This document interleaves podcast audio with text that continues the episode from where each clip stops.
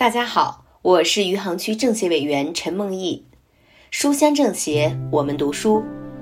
今天我给大家推荐的书是日本知名企业家稻盛和夫所著的《活法》。关于人生的意义，书中是这样阐释的：我们降临俗世，经受各种风浪的冲击，尝尽人间的苦乐，或幸福，或悲伤。一直到呼吸停止之前，我们都不懈的、顽强的努力奋斗。这个人生的过程本身就像磨练灵魂的砂纸，人们在磨练中提升心性、涵养精神，带着比降生时更高层次的灵魂离开人世。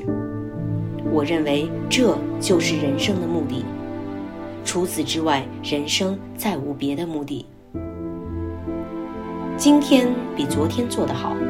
明天又比今天做得好，每一天都付出真挚的努力、不懈的工作、扎实的行动、诚恳的修道，在这样的过程中，就体现了我们人生的目的和价值。人生不如意事十有八九，有时我们甚至怨恨神佛，为什么只让我经历那么多的苦难？但正是这些苦难，才能磨练我们的灵魂，提升我们的人格。看作考验，看作机会，我们需要这样来思考问题。能够把考验看作机会的人，也只有这样的人，才能在有限的人生中，让自己的生命绽放光彩。